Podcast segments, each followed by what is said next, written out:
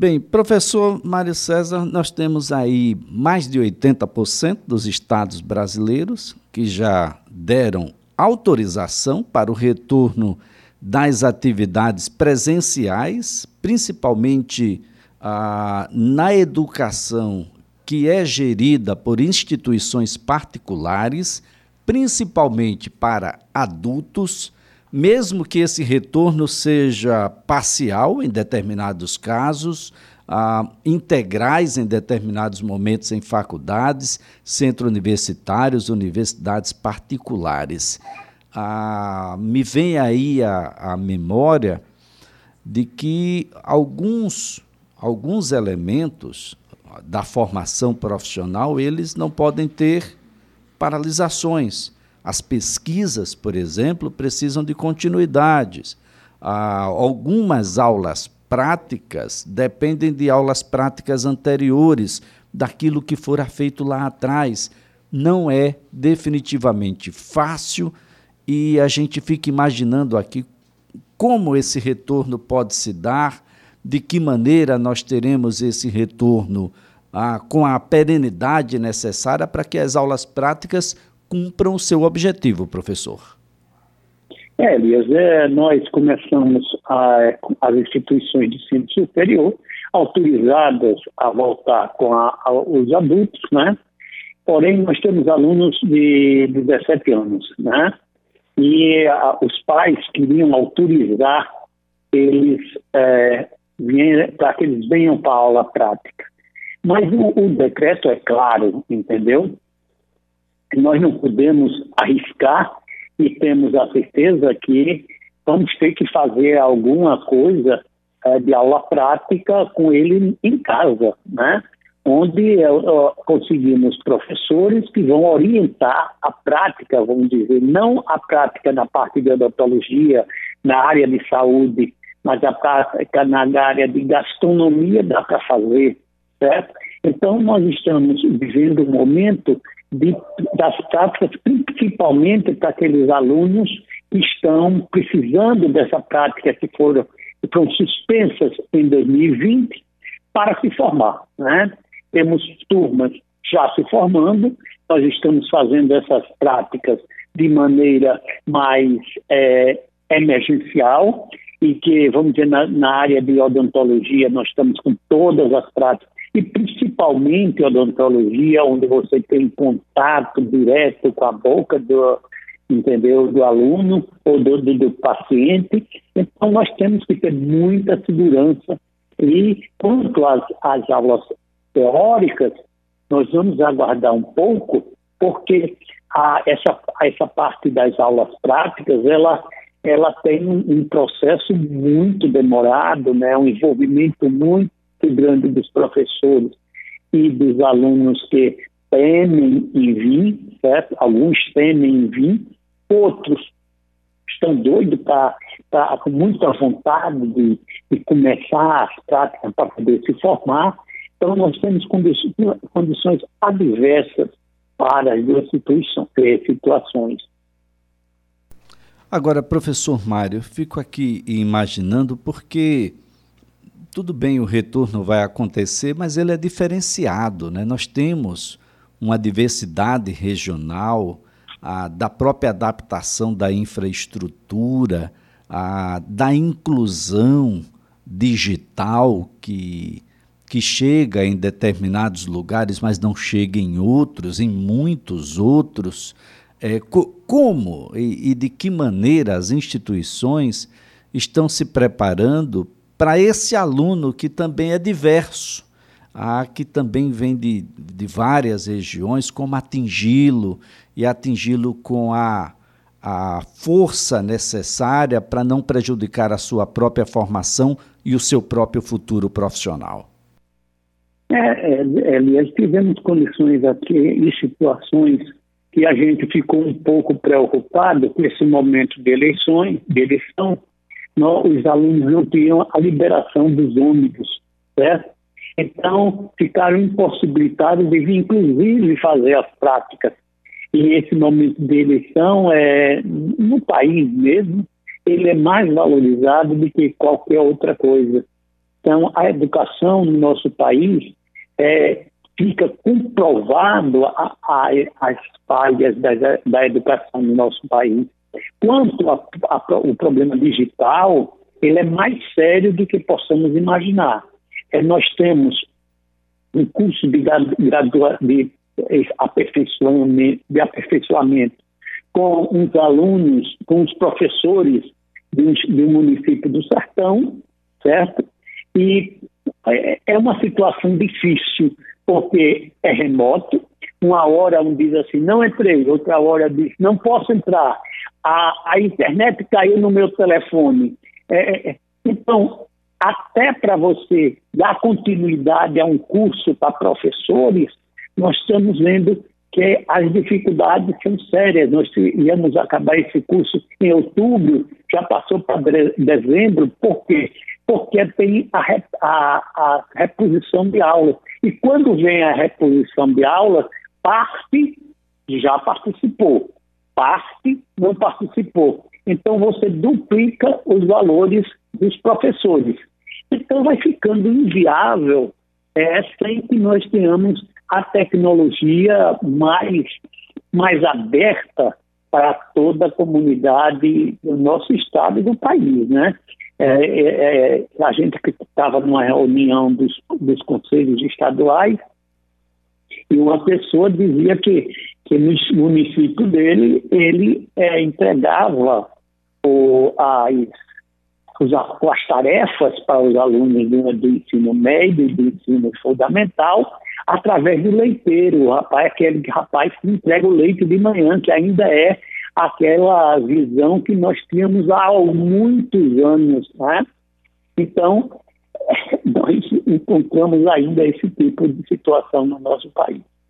Agora, professor Mário, é um, uma situação ah, que as pessoas precisam compreender como algo que agora passa a fazer parte da vida, do cotidiano, da rotina das pessoas. Acredito, e posso estar totalmente equivocado, mas fico muito à vontade, porque tenho o senhor aqui ao lado para reformular, mas eu acredito que esse modelo híbrido, ele veio para ficar. Quem ainda resiste pode comprometer não só a, a sua própria formação, mas o seu ingresso junto às instituições e a própria conclusão de cursos para aqueles que estão a, dentro dessa situação, aqueles que estão no último ano, por exemplo. A, o modelo híbrido vem, de fato, para permanecer, professor.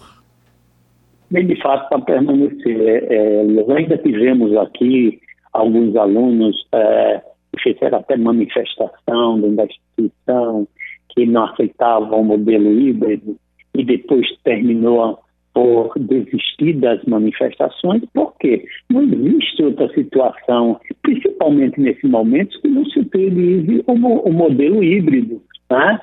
O modelo híbrido ele veio além, pra, além do que nós possamos imaginar. Nós vamos voltar, se Deus permitir, e vamos ver que o modelo híbrido é um modelo que os alunos, os alunos não querem mais sair dele, entendeu? Alguns ainda resistem para presencial, a, é, sabendo que eu defendo, entendeu? O modelo híbrido, desde que o aluno venha também à instituição participar da interação social com os colegas, porque esse enriquecimento se faz necessário também. Nós temos que ter a certeza que nós não podemos formar alunos só com as novas tecnologias.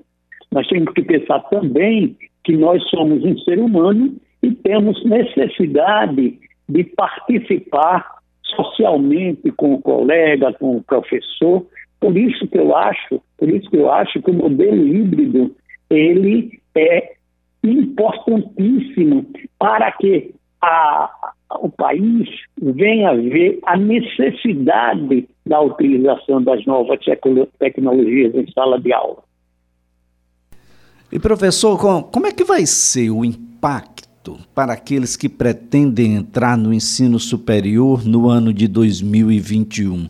além da, das preocupações que já se tinha de um, de um corpo de professores bem qualificado, da estrutura física e dos laboratórios, nós vamos ter que observar também se o ensino remoto dessas instituições é um bom ensino, professor. Olha, eu, eu acho que a, a situação é uma situação séria, porque nós tivemos uma redução é, de mais de 30% já a partir da pandemia, e nós estamos sentindo também que a redução vai ocorrer com a volta ou a não volta no próximo ano. Então, tanto com a volta como a não volta. Por quê? Porque os alunos foram desestimulados, né? É, os alunos estão é, é tanto desestimulados como com medo ainda, temerosos da, do vírus, né? E aí é, eu acho que 2001, é, 2021 é difícil. Nós só vamos ter uma resposta em 2022. Então é um momento muito difícil para as instituições poderem se manter em equilíbrio.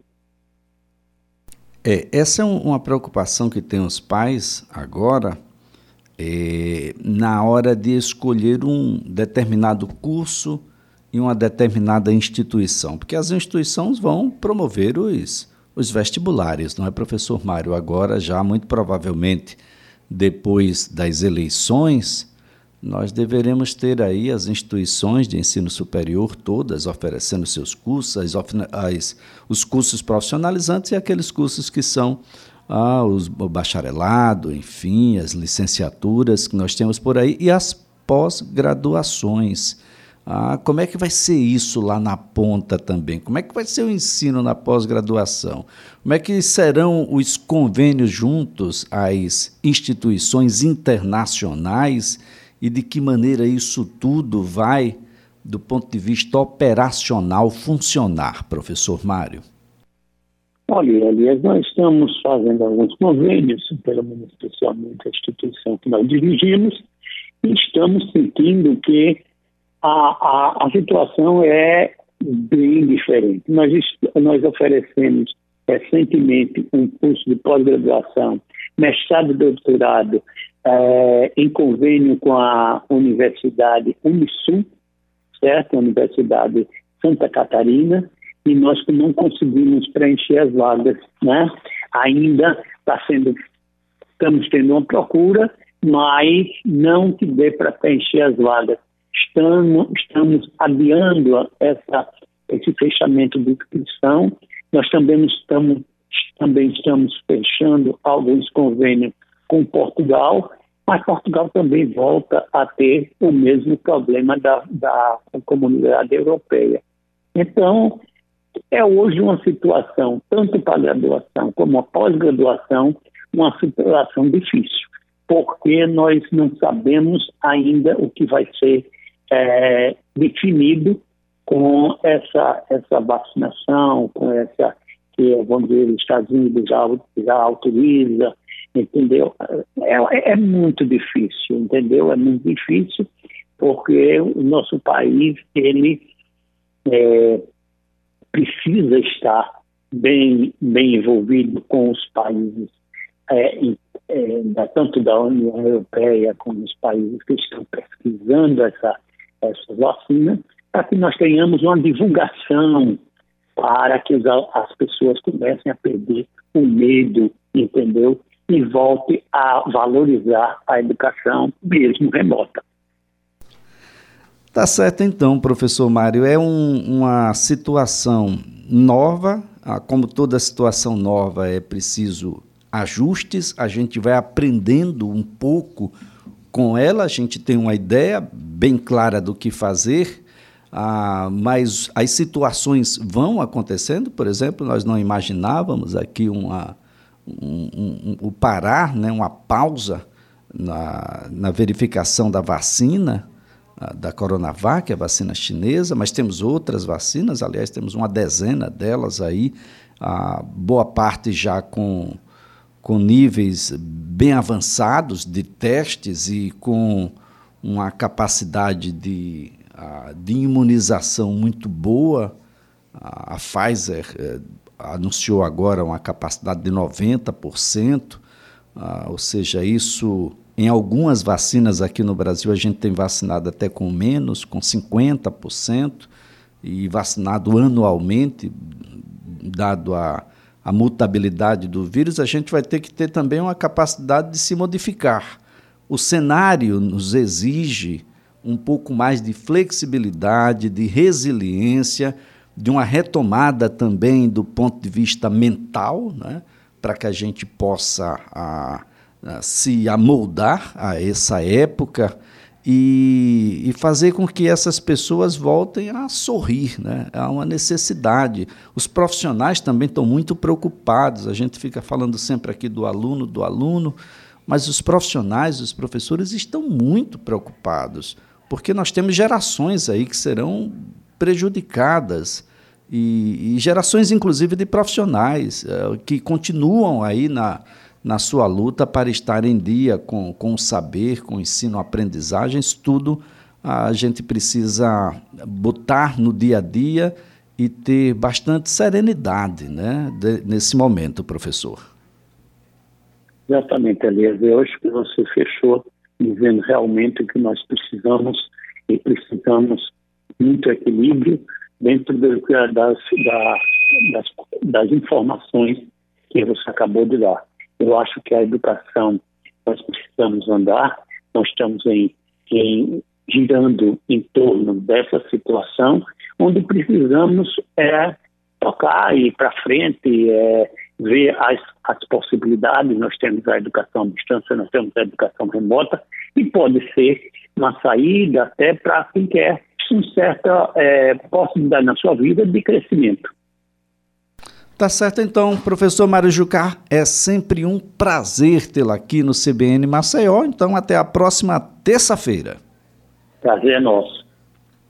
Professor Mário Jucar, aqui no quadro CBN Educação, acontece todas as terças-feiras, a gente tentando aqui compreender um pouco melhor esse momento, uh, um momento de retorno às aulas, de retorno às aulas práticas também pelas instituições de ensino superior, qual é o impacto ah, dessa paralisação aí na formação dos futuros profissionais, os futuros universitários, os efeitos da pandemia, ah, como é que isso tudo tem ah, causado problemas e de que maneira as soluções para esses problemas, adaptações curriculares, adaptações pedagógicas, um novo pensar em aprender e em ensinar, que passa agora a ser alvo de uma discussão cada vez mais efervescente. Aqueles que são responsáveis pelo ensino estão debruçados nesse momento para que a gente encontre soluções para a criança, para a pessoa com deficiência, por exemplo, que é um desafio muito forte para, para esses segmentos, crianças e pessoas com deficiência, ah, para os jovens em geral, para o ensino dos adultos, daqueles que não tiveram ensino-aprendizagem na época que deveriam, e aí a gente tem vários motivos para isso, mas o EJAI também precisa funcionar, e aí nós temos nesses dois extremos da vida ah, desafios que são enormes, mas eles não podem ficar à margem dessa discussão, nem das soluções.